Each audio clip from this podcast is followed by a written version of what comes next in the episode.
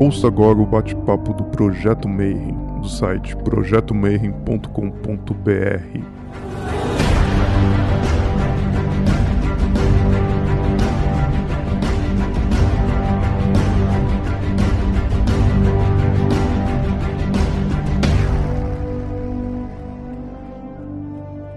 Bom dia para você que é de bom dia, boa noite para você que é da boa noite, boa tarde se você acabou de receber notificação aí no YouTube e tá vendo aqui mais um bate-papo Mayhem. E hoje a gente vai falar de martinismo e a gente vai falar de um nome que parece muito complicado, mas na verdade é fantástica a ideia por trás disso, e é chama Teodiceia Psíquica.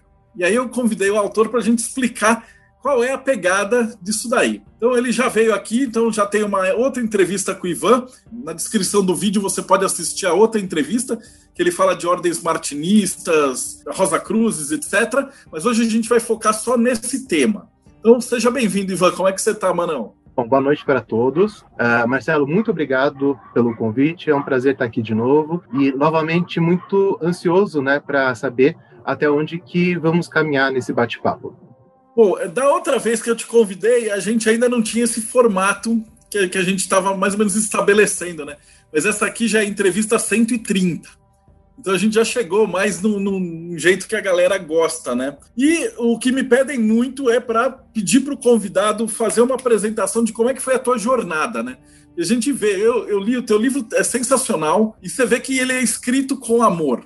Acho que essa é a palavra, é o gosto. E eu vejo quando a gente está conversando fora do ar, seu olho brilha quando você fala do tema. Então, é esse tipo de gente que eu gosto de convidar. E a gente perguntava, e que ficou faltando, de perguntar como é que é a tua jornada, né? Eu brinco e falo assim, o que faz uma pessoa normal que está lá indo na igreja, rezando e tal? Aí depois de 20 anos, o cara está no martinismo, nas, nas ordens maçônicas, no Zeluquem, é, escrevendo o livro da Teodiceia Psíquica. Então, como é que isso aconteceu? Dessa vez, talvez a ênfase, né, para explicar como que eu cheguei nesse tema, não seja exatamente a ênfase no meu caminho de estudo de religiões comparadas, né? Eu gosto muito, desde sempre, de estudar heresias. Eu acho que as heresias ocidentais trazem muito a respeito do funcionamento do homem ocidental. Mas dessa vez, para explicar um pouquinho uh, como que eu cheguei nesse tema, que foi um percurso, eu diria que é, foi tenebroso. A palavra que me vem, que realmente uh, eu cheguei no tema a partir de um encontro que para mim foi muito tenebroso. Cabe falar um pouquinho da minha paixão, né, do meu carinho, da minha admiração pela obra de uma pessoa chamada Carl Gustav Jung. Profissionalmente, eu sou psicólogo clínico junguiano e também instrutor de meditação. E o Jung, desde o comecinho, foi muito uh, fundamental na minha trajetória. Por estar relacionado a movimentos que davam ênfase e que colocavam a alquimia e toda a literatura e toda a imagética alquímica em um lugar muito especial, antes mesmo de me graduar em psicologia, eu cheguei ao nome de Jung. Eu conheci o livro primeiro Estudos Alquímicos, depois eu fui parar na Anatomia da Psique de Edgar, que é um outro livro fantástico. Então, pela alquimia, eu me aproximei da psicologia e me encantei com a psicologia. E esse encantamento me fez procurar, na época, eu me recordo, quais as graduações que levavam na sua grade horária Jung mais em conta. Então, eu escolhi minha graduação muito por conta desse autor, que me marcou realmente de maneira muito forte. E claro, né, o tema da psicologia da religião também, para mim, sempre foi muito marcante. Não só da psicologia da religião, mas da experiência uh, religiosa. E não é exatamente um método de estudo, mas um campo, um campo da experiência humana. Então, quando a gente fala, ah, eu gosto de pesquisar a psicologia da religião, isso quer dizer que o meu olhar, no meu caso, junguiano, isso me possibilita olhar para fenômenos da mítica, ah, da experiência religiosa, das experiências com instituições religiosas também, uh, com um olhar que traz algum tipo de conhecimento que eu tenho como muito precioso. Então, quando eu estava já na graduação, pensando muito nesse recorte, que me agradava muito, eu encasquetei que eu queria entender um pouco qual era a diferença da loucura, da psicose, da esquizofrenia, da experiência religiosa que a gente costuma chamar de misticismo ou da mística. Então, qual é a diferença entre a experiência mística, aquela experiência que você tem contato direto com Deus, ou que você tem contato com outros níveis de realidade, da loucura. Então esse foi meu primeiro meu primeiro ponto de pesquisa.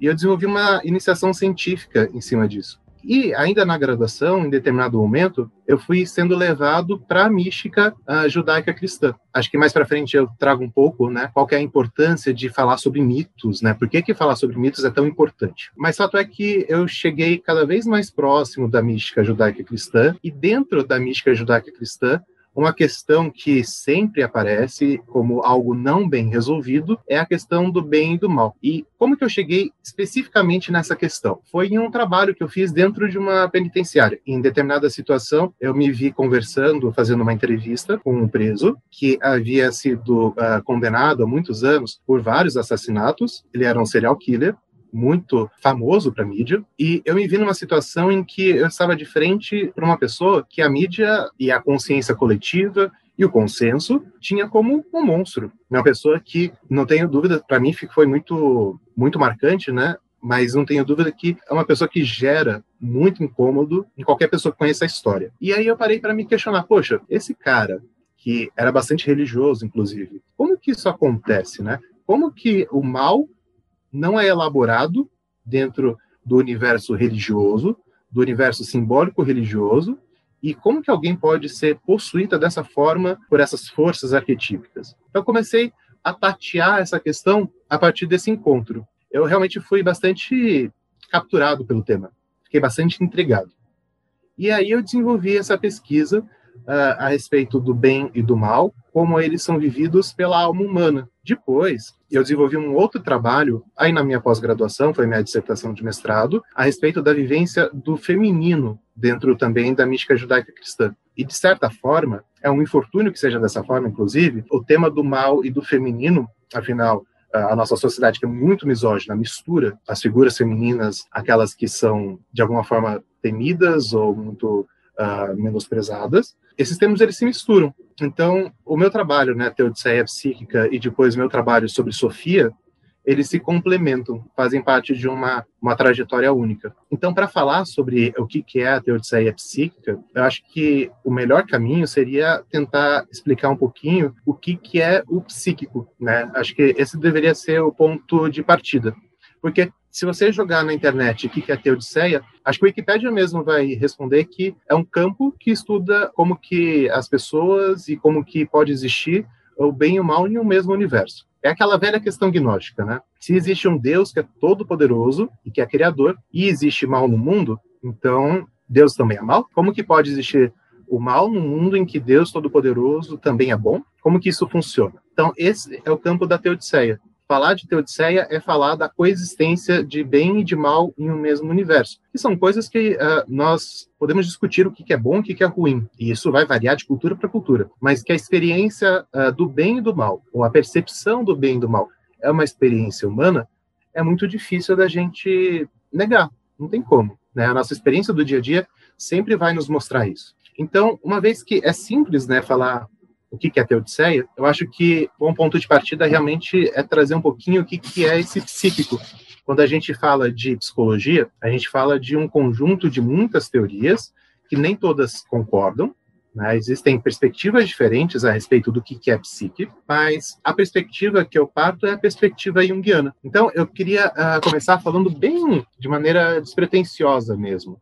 O que, que é falar sobre algo psíquico?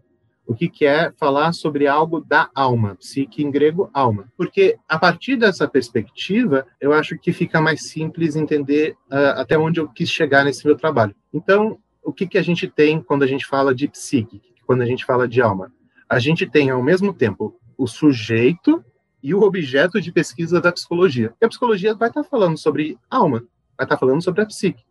E o psicólogo, na melhor das hipóteses, os psicólogos têm que ter alma, né? Então, quando a gente está falando de psique, a gente está falando ao mesmo tempo de um objeto, para assim dizer, de estudo, mas também de quem está fazendo o estudo. Isso gera uma série de discussões muito interessantes. Mas fato é que para o Jung, a psique era a realidade.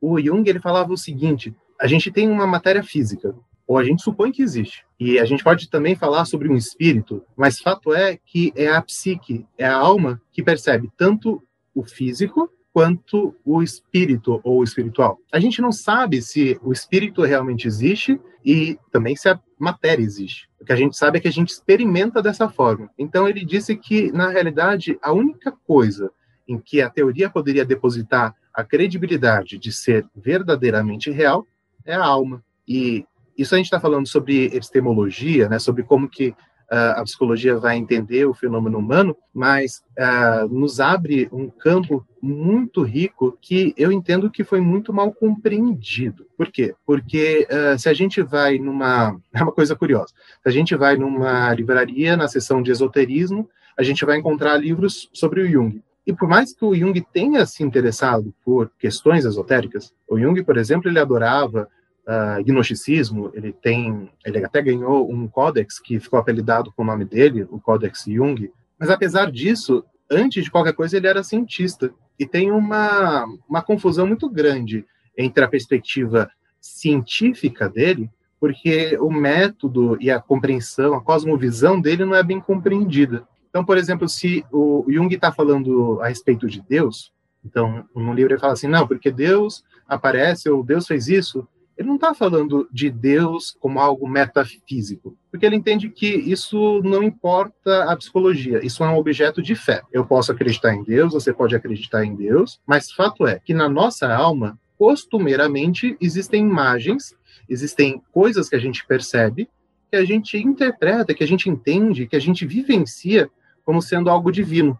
Isso importa. Então, se ele está falando a respeito de uma pessoa que conversou com um anjo, pouco importa se o anjo é uma realidade numa realidade espiritual. O que importa é que naquela alma um anjo de fato foi experimentado. E isso é muito rico. Enquanto outros psicólogos, outros teóricos deram ênfase à experiência humana a partir da doença, ah, tal pessoa é neurótica, tal pessoa é psicótica, tal pessoa é isso ou aquilo, o Jung ele partiu de uma outra percepção, que não é da doença, mas das imagens. Por isso que o Jung é famoso por falar sobre símbolos, e por isso que é muito rico nós conhecermos toda a teoria por detrás da formação dos símbolos sob essa ótica, quando a gente está em qualquer escola iniciática, por exemplo. É um boom que a gente pode fazer na nossa cabeça. Então, esse é um primeiro ponto que eu gosto de trazer né, que apesar de estar falando sobre temas religiosos, temas que aparecem nessa roupagem, falar sobre isso não significa, dessa perspectiva, que essas coisas de fato existem para além da realidade da alma. Isso me dá a segurança de, como psicólogo, falar a respeito de experiências divinas, experiências espirituais, com quem quer que seja. Por esse ponto de vista, então, não importa se o anjo realmente desceu e comandou o cara para fazer, ou se era da cabeça dele, ou se era o enteógeno, porque o efeito prático final é o que importa. É a interação dessa, dessa alma com o que aconteceu, é isso? É, essa pergunta até é bem interessante, né? Porque o método que surge da experimentação com a alma é o da imaginação ativa. E, poxa vida, Uh, qual que é a diferença entre uma jornada xamânica, por exemplo, uma jornada xamânica induzida por um ritmo como o do tambor, ou uma jornada dessas induzida pelo, por um tipo de respiração diferente. Qual que é a diferença disso para a imaginação ativa? A gente experimenta dessa mesma água. E que água é essa? É a psique. Eu gosto de falar em termos de alma. Assim, essa é a alma.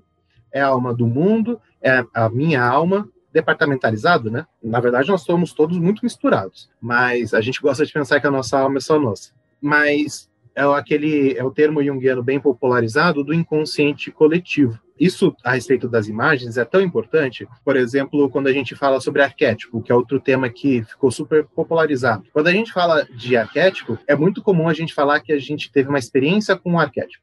Isso, na verdade, é uma leitura da perspectiva junguiana equivocada, porque você não pode experimentar o arquétipo em si. Você experimenta uma imagem, você experimenta um símbolo, que é uma expressão do, daquilo que a gente imagina e chama como arquétipo. Mas o arquétipo em si, a gente nem sabe se existe. Mas a imagem arquetípica, sim. Porque essa a gente pode experimentar de maneira direta. Então, uma pessoa que está experimentando, sei lá, num rito Uh, o Ica pega e invoca aquela imagem de Atena, ou uma pessoa que numa missa gnóstica está uh, trabalhando com a imagem de Sofia. Poxa, a gente pode associar as duas à imagem, ao arquétipo de uma mulher sábia. Então, o arquétipo da sábia são imagens, né? são maneiras como isso toca o nosso coração né, a partir da vivência anímica. faz parte disso que a gente chama de mitopoesia, a capacidade mitopoética da nossa alma. Né? E isso é muito enriquecedor. E aí cabe pontuar uma coisa que também é muito, muito legal, porque vai mudando muito a nossa maneira de perceber todos esses temas, que é aquilo que a gente chama de que o inconsciente, que é a psique, ela é a priori. O que, isso quer dizer? Que antes de mim mesmo, eu, Ivan, saber que eu sou o Ivan, a psique já existia. E que depois de eu morrer, a psique continua. Porque a alma, nesse termo amplo, o inconsciente coletivo, ele não depende de mim ele continua existindo independentemente de mim. Isso também já é uma mudança de paradigma muito grande, porque uh, basicamente uh, o que está sendo dito é que aquilo que se imaginava que era uma coisa que ficava dentro da gente, ao meu inconsciente, na verdade é de uma humanidade inteira. Né? Isso é muito, acho muito bonito. Então, quando a gente está falando dessa perspectiva junguiana, a gente está falando de uma cosmovisão. E classicamente, né, para se explicar um pouco como que o Jung entendeu que as pessoas, eh, como as pessoas são, ou classicamente se traz a imagem do mar, né? Essa associação do mar com o inconsciente é muito comum. A gente pode falar que tem o lugar raso, falando que é um inconsciente menos profundo, o mar profundo mesmo sendo aquela coisa mais inacessível, mas a grande sacada é, não é exatamente olhar para o mar, mas olhar para uma ilha. Essa ilha né, seria o nosso ego, o meu eu. Nesse momento, eu e Ivan estou falando. Essa é minha ilha. Ao meu redor existe um mar gigantesco. E próximo da minha ilha existe um mar que eu consigo acessar com mais facilidade. Isso é aquilo que a gente chama de inconsciente pessoal, né? Aquela água que chega na praia, depois volta. Então, aí a gente começa a perceber que, apesar do inconsciente ser chamado às vezes de pessoal, ele está ligado a uma coisa muito maior e que nesse mar existem outras ilhas. E talvez se eu sujar as águas ah, a partir da minha ilha, essa sujeira chegue também na outra. Né? Isso traz uma responsabilidade ética bem uh, interessante de ser analisada também. Tá? Então, quando falando de ser humano, eu acho que é muito legal ter essa imagem. Estou falando de todo mundo como se cada um fosse uma ilha no mar. Cada uma afeta a outra, né? E nesse ponto de vista, pela essa perspectiva junguiana, o que, que é o bem e o que, que é o mal? É como se você, se você é uma ilha, eu sou uma ilha, mas a gente está trocando água aqui. E tem várias pessoas em volta que estão escutando, que elas, de qualquer maneira, você está invadindo a, a, mente delas com a tua palavra. E você pode, de repente, mudar um conceito, aí o cara vai terminar esse podcast, ele vai ter uma outra ideia que ele não tinha antes. E dentro dessa perspectiva, então, o que, é o bem, o que, é o mal? Como é que isso tra é trabalhado no, no Jung? Significa que nos conhecemos, né? Porque se esse mar ele está entre todos nós, né? Conhecer esse mar significa autoconhecimento e aquele conhecimento mais genuíno, né? Aquilo que a gente pode falar que é a gnose, né? Mas o que, que é o bem e o que, que é o mal? A gente pode falar disso de diferentes perspectivas. Queria falar um pouquinho disso, né? No sentido de diferenciar bem mesmo. E uma delas a gente pode falar que é da perspectiva da ilha. Poxa, tem coisas que para mim são ruins e tem coisas que para mim são boas. Simplesmente assim. Porque bem e mal, da perspectiva da ilha, da perspectiva do meu eu, é uma categoria, uma categoria de julgamento. É, a gente tem essa compreensão de que o julgamento é uma coisa que deve ser evitada, né? Nossa, nós não podemos julgar os outros. Sobre isso eu gosto de falar que, olhando até para o nosso corpo, é impossível que a gente não julgue. Porque se não tem esse julgamento de isso é bacana, isso é ruim, a gente nem pensa, porque o nosso, a nossa, nosso emocional ele é mais rápido do que o nosso racional. Questão de microsegundos, mas a gente sente primeiro e pensa depois. E a gente sabe, porque a gente sente, é irracional, se uma coisa é boa ou ruim. Então, em um primeiro momento, a gente pode falar que o bem e o mal são duas formas de classificar experiências a partir de uma percepção do nosso eu. Essa é uma, uma maneira de se olhar, mas é uma maneira muito uh, generalista, é uma maneira que nos leva a vários tipos de relativismo. Ah, então, para cada um é uma coisa diferente? Sim, para cada um é uma coisa diferente dessa perspectiva, mas que não traz todas as respostas. Então, o que, que o Jung fala? Que bem e mal são princípios psíquicos. E o que, que é um princípio? É uma coisa que está lá nesse mar que eu estou citando, nesse inconsciente, que já estava lá antes de mim, antes de eu existir, e que vai continuar lá depois que eu existir. Ou seja, muitas vezes as pessoas pensam assim: ah, o mal nasce no coração do homem. O que o Jung está propondo nesse, nesse pensamento é: não, o mal e o bem já estavam lá antes vão continuar depois, seja lá o que sejam eles. Só que qual que é a participação do homem aí? É que talvez no homem se possa criar uma solução, uma resolução para esse conflito que não é exatamente humano, é cósmico. Então, talvez no coração do homem, essa cisão de bem e mal possa encontrar uma nova perspectiva.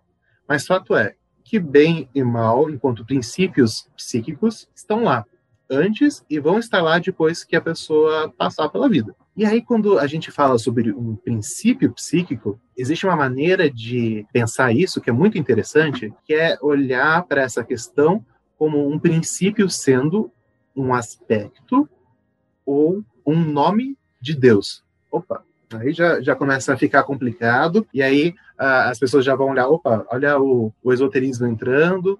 Não, mas não, veja só, existe uma instância da nossa psique que a gente chama de si mesmo, ou self. O self, ao mesmo tempo, é tudo e o centro.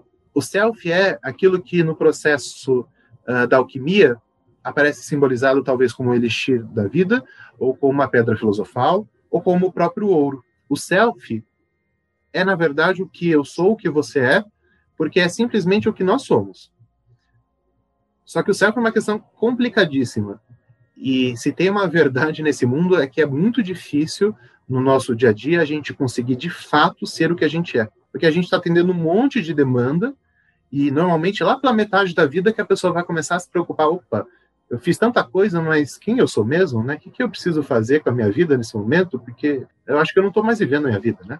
Então, uh, o self é uma questão complicada, mas sendo esse tudo e também sendo esse centro, nossa, como ele aparece muito bem representado com temas relacionados ao divino. Ah, então o self é como se fosse Deus em nós? Tá, pode ser. O self é aquilo que no hinduísmo vai ser chamado de Atman, Pode ser, pode ser. Né? Existem várias representações. O self, como um arquétipo, eu não vou experimentar de maneira tão direta, mas essas imagens aparecem uh, como representações do self. E da perspectiva junguiana, talvez alguns se interessem em saber, uma boa representação para o self é o anjo guardião. Olha que interessante.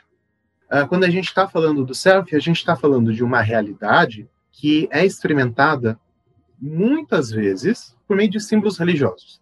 Muitas vezes porque, em algumas vezes, aparecem de outras formas. Por exemplo, em representações gráficas, como labirintos, mandalas.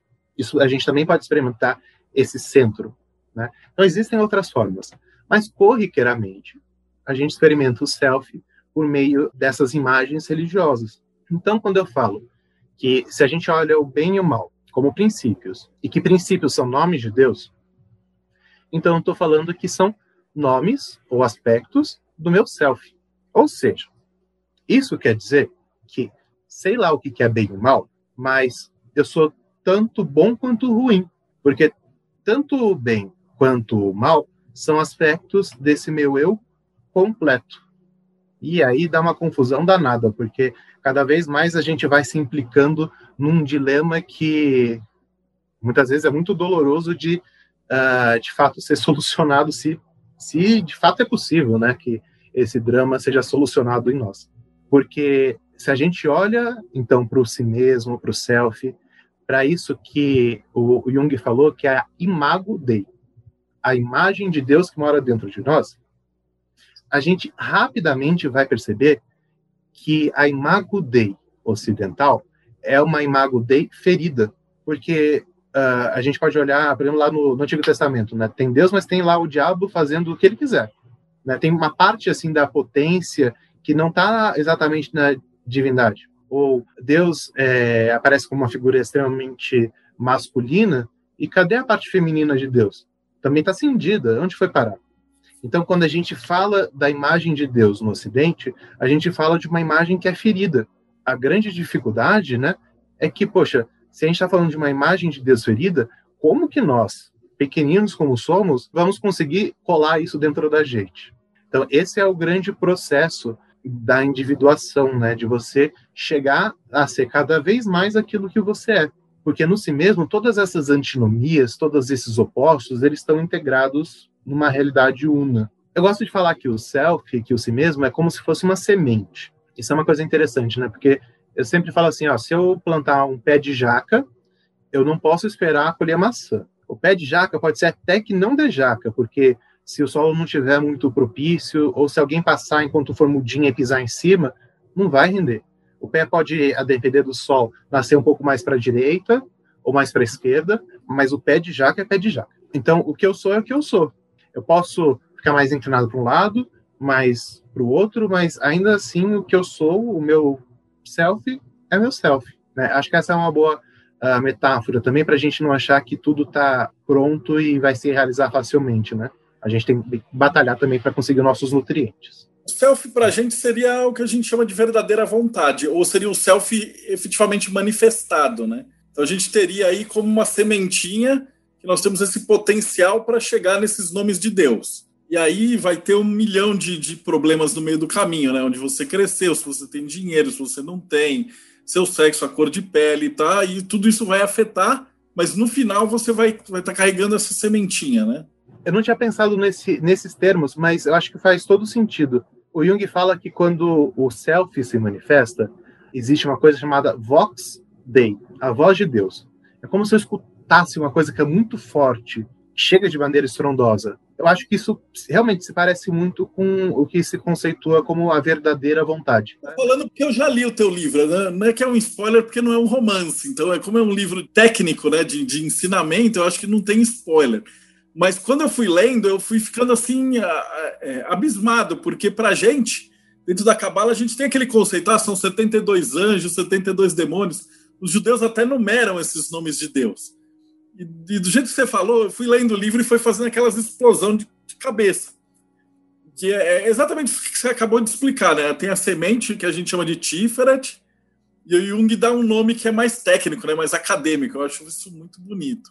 Que aí, que aí me vem para a próxima pergunta, que seria assim: se esse self e essas virtudes assim são o bem, a sombra seria o mal? Olha só que interessante. A sombra, ela é uma coisa que está dentro de nós, ou a gente pode até falar que é um adjetivo para coisas que a gente pode experimentar da nossa alma, que não dá para ser discutida sem se falar da persona.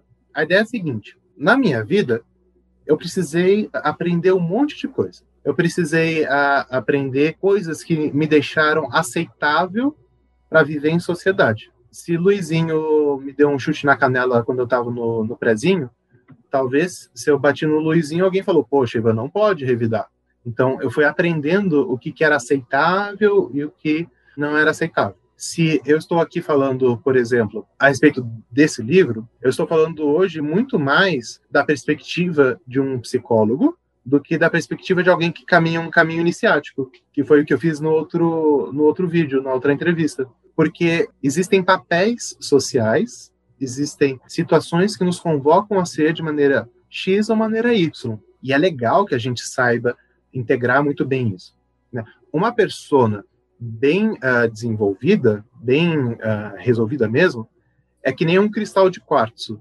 Se você pega um cristal de quartzo e olha para todas essas faces, em cada face você enxerga uma coisa diferente. Mas ainda assim, você enxerga o quartzo em todas elas. Ou seja, o quartzo não deixa de ser quartzo porque está se mostrando por uma dessas faces.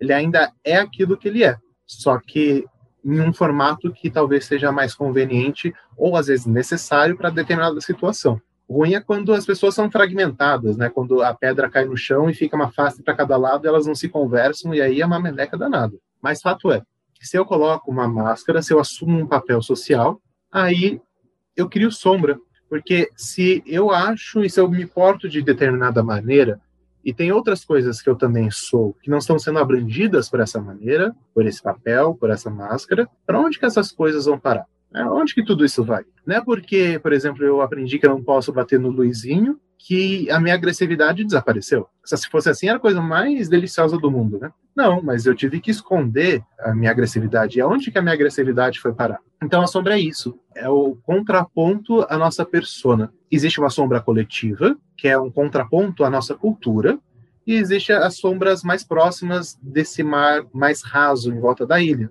uma sombra mais pessoal. Mas a sombra ela não é nem boa nem ruim. Normalmente temos medo dela.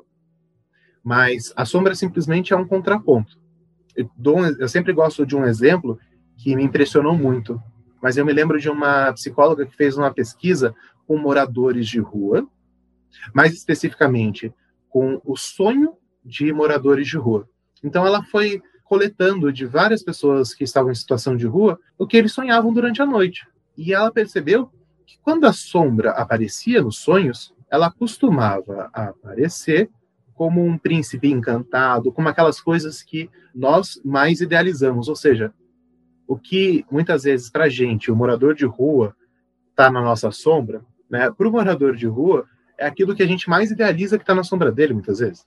Eu não estou generalizando, porque cada situação é, é uma situação, mas o fato é que isso chama atenção, né? Então, uh, nem sempre é tão óbvio assim, nem sempre o que está na nossa sombra é, é, feio.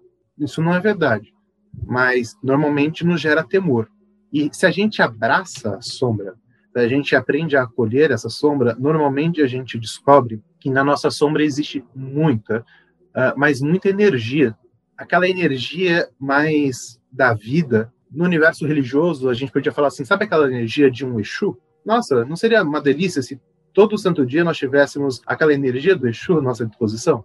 Esse é, digamos assim, a recompensa de você enfrentar a sua sombra de frente e trazê-la para próxima de si.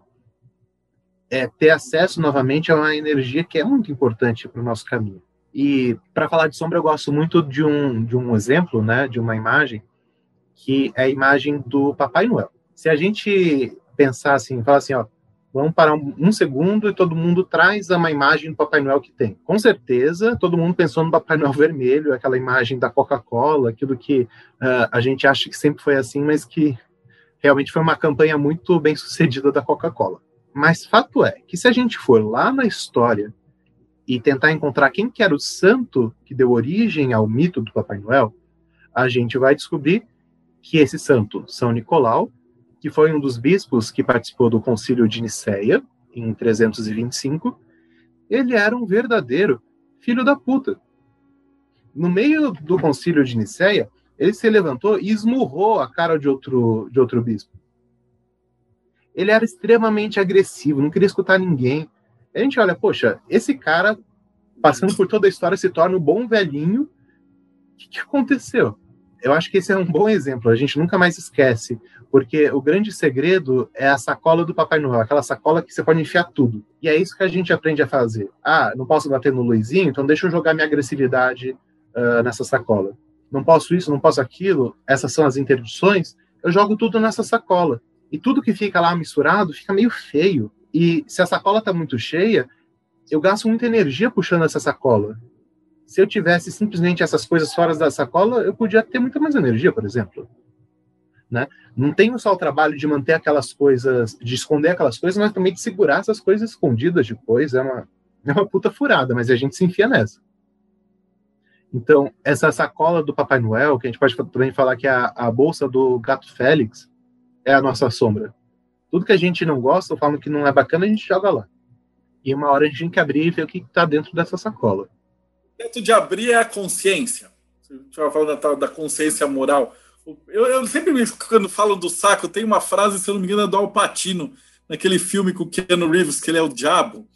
E aí ele fala assim que a consciência é que nem um saco de tijolos, ele só é pesado se você ficar arrastando. E aí ele tenta convencer o cara a ignorar e largar o saco. Então, alguma coisa nesse sentido?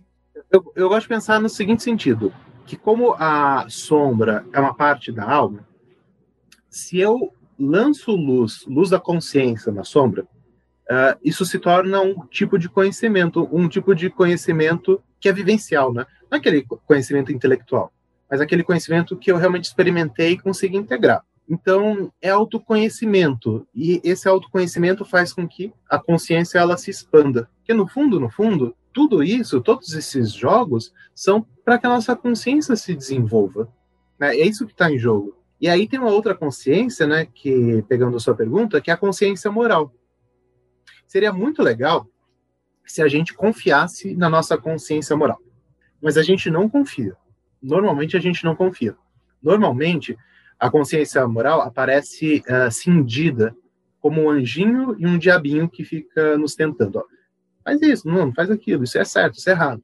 Mas a consciência moral, ela poderia aparecer de maneira mais unificada se a gente tivesse, uh, de fato, esse eixo bem estruturado, como aquilo que eu falei que é a Vox Dei, ou que você citou a verdadeira vontade. Perfeito. Uh, se eu realmente conhecesse essa minha verdadeira vontade, se eu realmente conseguisse escutar essa Vox Dei, esse diabinho e esse anjinho não existiriam. Porque eu facilmente integraria, olharia aqui, me vem a imagem do Baphomet na cabeça, é, tanto bestial quanto angelical. Porque tanto um quanto o outro são nomes de Deus, são imagens ou são aspectos desse meu si mesmo. Então, quando a gente fala sobre uma consciência moral, a gente está falando de uma situação uh, em que tudo talvez possa, uh, todas essas tensões possam dar origem a uma solução que é minha. Então, uh, a gente pode pensar assim: Fulano me sacaneou. E eu tenho que lidar com esse fulano que me sacaneou, me sacaneou assim, legal. Para minha ilha, para o meu eu, para o meu ego, eu posso virar e falar assim, putz, esse, esse fulano aí, ele não é uma pessoa bacana, eu quero ele longe, então vou me afastar. Para minha alma, que pode ser sombria, talvez ela queira que você vá lá e dê na cara do, do fulano, tal como São Nicolau deu na cara lá do bispoário lá no concílio de Nicéia ela pode estar extremamente raivosa. Para um outro elemento que eu, que eu não falei, vou introduzir agora, que é a consciência coletiva, talvez a resposta seja: ah, o perdão é importante. Então a consciência coletiva está falando: perdoe. Eu estou pensando: ah, vou cair fora, não quero o contato com fulano. E minha alma está falando: meta a mão na cara dele. Putz, e o que, que eu faço no meio de tudo isso? Qual que é a voz que é capaz de unificar todas essas vontades, todos esses impulsos. Essa é a Vox Dei. É o que a gente pode receber do nosso si mesmo. É aquilo que a gente chama na psicologia analítica de função transcendente, porque vai transcender essa situação toda. E a função transcendente é a função da alma que cria símbolos, que inaugura símbolos. Porque o símbolo, nessa situação, vai trazer elementos da minha consciência, da minha ilha, elementos da alma sombria, da alma do mundo, também da cultura coletiva, o que o Freud chamou de superego. Então, essa solução, que é simbólica, ela traz elementos sintetizados de todos esses aspectos. E até por isso que é muito difícil você chegar a essa consecução, a esse alcançar essa realização simbólica, porque lidar com todas essas tensões é doloroso. Então, quando a gente fala de consciência moral, na vida cotidiana a gente está falando de um problema, porque ela se manifesta de maneira dual, tentando te levar para um lado ou para o outro. É que nem no tarô a carta dos enamorados. Putz, para que lado eu vou? Só que na carta dos enamorados tem um anjo em cima. Na correspondência uh, cabalística do, da escola francesa, a letra é Val, é o gancho. Se você consegue se enganchar na vontade desse anjo, você sai dessa dualidade, dessa necessidade de escolher um lado. Você transcende. Acho que é um bom símbolo para a função transcendente. Então, a consciência moral, ela se manifesta como um problema, como uma tensão, mas se a gente consegue amadurecer isso tudo na nossa vida, pela nossa vivência, ela deixa de ser um problema e passa a ser uma solução dolorosa, mas ainda assim uma solução. E aí, qual seria o sentido psicológico de tudo isso daí? E se tiver mesmo um anjo e um demônio de cada lado falando com você, tem diferença? Aquilo que eu falo que é um anjo, né? É um anjo porque eu estou experimentando dessa forma. Aquilo que eu, tô, que eu tô falando que é um demônio, é um demônio porque eu estou experimentando dessa forma. Se é anjo ou demônio fora da psique, eu sei lá. Tem diferença? Putz, eu diria que tem um sentido, tem um propósito. É que nem a história do daimon, o daimon aristotélico se uma pessoa ela está seguindo um caminho e de repente aquele não é o caminho da vida dela, era a função do daimon aristotélico chegar e quebrar as pernas do cara. Olha, você está indo para uma direção que não é que não é a sua. Isso era ruim? Em última análise, não, né? Ele fazia com que você voltasse para aquilo que era seu destino, era a sua vocação. Eu gosto dessa palavra, né? Vocação. Então, é, dessa perspectiva do eu, da ilha, esse julgamento é, a gente sempre vai cair num relativismo. A gente sempre cai nesse, nesse lugar que é difícil, que nos mantém na tensão. E o ideal seria, de alguma forma, a gente conseguir ter um contato com o que transcende. E qual que é o sentido psicológico disso tudo? Fazer a consciência crescer. O desenvolvimento da consciência é o grande sentido disso. Se a gente olha, por exemplo, no mito judaico-cristão, e é legal falar que quando eu estou falando de mito, eu estou falando de algo que é muito parecido com um sonho, né? Só que é coletivo. É um sonho que não é privado, é um sonho que está sendo compartilhado. Então, se eu interpreto um sonho que eu tive, porque eu sei que aquilo está me mostrando alguma coisa da minha vida nesse momento, se a gente olha para um mito, a gente pode realmente olhar de uma forma a procurar compreender naquele momento histórico, naquele momento cultural, algo da vida das pessoas. Né? O mito traz uh, um reflexo do que está acontecendo com a população. Então, uh, se a gente olha para o mito judaico-cristão, que é o mito que fundamenta toda a nossa subjetividade ocidental, a gente tem a ideia da queda. A queda, no primeiro momento, a saída de Adão e Eva do paraíso, a gente pode talvez aproximar da ideia de que a gente se afastou daquilo que era instintivo. Antes era muito fácil. Se tinha um leão na minha frente, ou eu lutava com ele ou fugia. Eu era programado para fazer dessa maneira. Mas com o conhecimento do bem e do mal, com esse desenvolvimento da cultura, passa-se, na verdade, a não ser tão simples assim eu, com a queda, deixo de me apoiar nas respostas da natureza e passo a me apoiar nas respostas da cultura. E aí, o que é trazido na ideia do desenvolvimento psicológico, na ideia da individuação, e é a grande proposta do Jung, é que a gente peque de novo. Dessa vez, não contra a natureza, mas contra a cultura. Em que sentido? No sentido da gente aprender a ser fiel àquilo que eu estou chamando de self, a essa realidade mais interior independentemente do que está sendo culturalmente colocado. Não é que eu vou ser um cara egoísta menosprezando tudo que está do lado de fora. Não, mas é que eu vou compreender que dentro de mim isso também faz parte, mas que tem muito mais que eu posso acessar. Então, com isso a gente vai se aproximando uh, de como que essas questões aparecem no mito judaico-cristão. Na verdade, essa era, era, a próxima pergunta. Como é que isso ia aparecer dentro da, da, da, parte simbólica? Ou como é que a pessoa pode identificar isso no Antigo Testamento, por exemplo, ou no Novo Testamento? Tem uma ideia que é muito legal, que a primeira vez que eu escutei, eu meio que coloquei em xeque. Mas as minhas pesquisas, eu fui reencontrando isso em tantos lugares que eu passei a concordar. Mas é a ideia de que a totalidade ela é quaternária. O que isso quer dizer? Que o número 4, ele sintetiza bem uma ideia de algo completo. Pô, mas aí Deus é uma trindade, né, no mito judaico-cristão, então Deus é incompleto? É.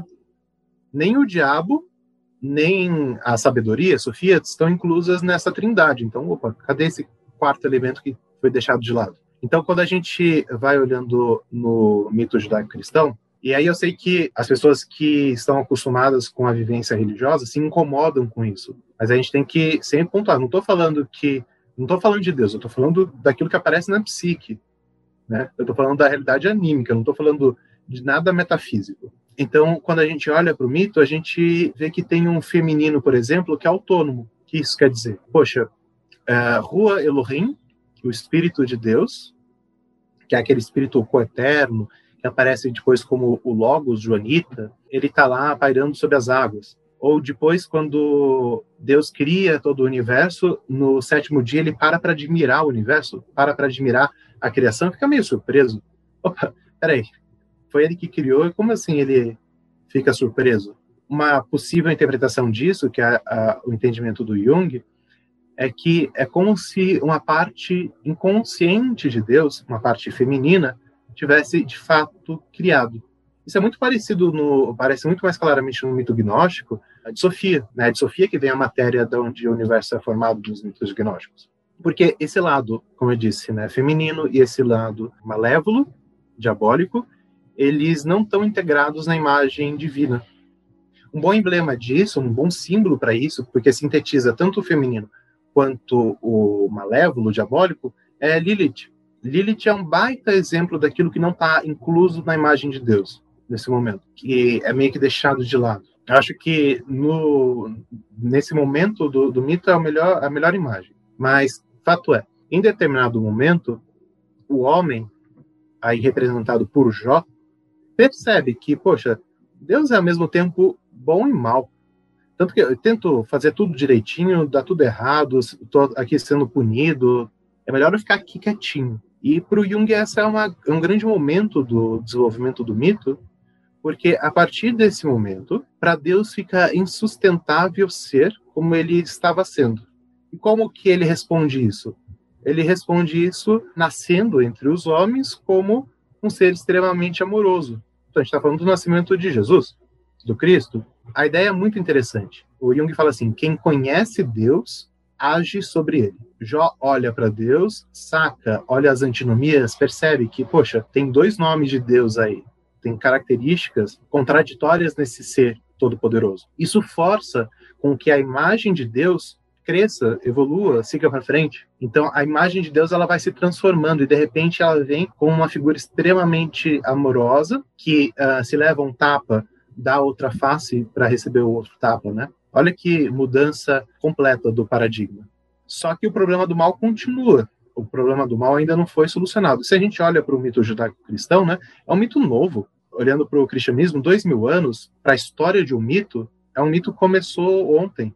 Então, a gente pode pensar que ele ainda não encontrou uma solução para esses problemas, para essas questões. Tanto que, no final, né, a gente pode olhar para o Apocalipse de João como uma grande reviravolta, quando esse lado mais sombrio pega e dá aquele bote contrário, porque o Jesus que aparece no Apocalipse é um Jesus vingativo, guerreiro, completamente diferente do, do Jesus dos evangelhos. Destoa, né? E o feminino aparece com uma mulher solar, é, é muito diferente, porque aí tem outra ideia junguiana, né? Que quanto mais a consciência ela é cristã, mais o inconsciente é pagão, porque aquilo que não está na minha consciência está no meu inconsciente, está ativo lá, trabalhando de alguma forma.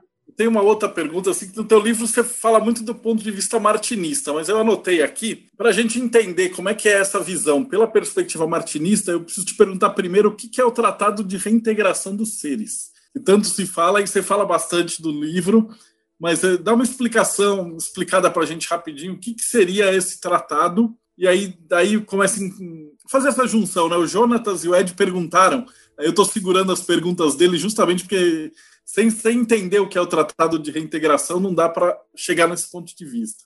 O Tratado da Reintegração dos Seres é uma anotação que a gente pode pensar que não foi necessariamente editada daquilo que uh, Martinez de Pasquali estava ensinando. O Tratado da Reintegração é um comentário a respeito dos textos bíblicos. E, por essa razão, Robert Amadou chamou o Tratado de Reintegração como um midrash não um midrash judaico, mas um midrash judaico-cristão.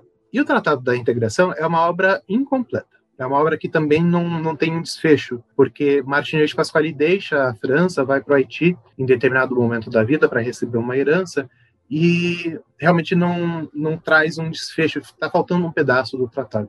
Bom, mas para entender o, o, tratado, a gente tem que entender quem que era Martinez de Pasquali. Martinez de Pasquali, ele era um maçom, maçom uh, com uma perspectiva de maçonaria mágica do século XVIII, uh, e aí eu, eu faço menção né, a, a, outra entrevista que eu dei sobre a maçonaria de Memphis Misraim, porque eu contextualizo bem lá uh, o que estava acontecendo nesse período, e eu também cito o Pasquali, o próprio Pasquali na entrevista. Então, ele é um personagem que aparece nesse momento da história da França e começa a erguer templos em várias cidades, em Lyon, Paris, Montpellier. E esses templos eram dedicados a uma obra que, na época, estava muito em voga, que era teúrgica. Então, quando a gente fala de Martinez de Pasquali, a gente está falando de um teurgo. O que, que é um teurgo? É um cara que, por meio de ritos, que seguem regras muito específicas, de cerimoniais mágicos, procura alcançar Deus. Então, quando a gente olha para a obra dele, por mais que a gente foque na parte teórica, doutrinária, a gente está falando de uma pessoa que tinha um fim prático. Que fim prático era esse? Ele queria experimentar Deus. Então, a partir disso, a gente pode uh, começar a falar do Tratado da Reintegração e entender né, o, o porquê que o Tratado da Reintegração traz novas luzes a respeito dessa questão do bem e do mal na mística judaica cristã. Como é que você encaixa isso dentro do martinismo? O Midrash do Pasquali, ele foi escolhido por mim no momento que eu estava fazendo essa pesquisa, para ilustrar e trazer novos elementos para essa discussão. Por quê? Para começar, porque me chama a atenção que para o Martinez de Pasquali tem uma essência que é quádrupla. Ou seja, a gente já começa com a ideia de que Deus tem uma natureza quaternária. Isso já me chamou a atenção lá no comecinho. Poxa, a compreensão é quaternária dentro da mística cristã. Será que ele vai encontrar outras soluções simbólicas para esse dilema do bem e do mal? Foi essa a pergunta que eu me fiz naquele momento. Mas tem mais. No mito da reintegração dos seres, Pasquali traz uma história um pouco diferente da história bíblica. São detalhes que vão trazendo um sentido diferente para todo mito. Então, por exemplo, pro Pasquali, no começo de tudo, Deus, que tinha uma essência quaternária, emanou de si mesmo seres. Seres divididos em quatro classes de seres distintas. Pode falar, ah, são anjos? Ele não usa o termo anjo no tratado, mas são. E para o Pasquali, esses primeiros seres, ou uma parcela desses primeiros seres, e é interessante a gente olhar, esses seres eles coincidem com essa base quaternária do princípio divino. Então, uma parcela desses primeiros seres, ele usa o termo prevaricar. Então, uma parcela desses seres prevaricou. O que, que isso significa? Significa que uma parcela desses seres se afastou da vontade divina e caíram. A gente está falando da queda dos anjos, né, do nascimento dos demônios.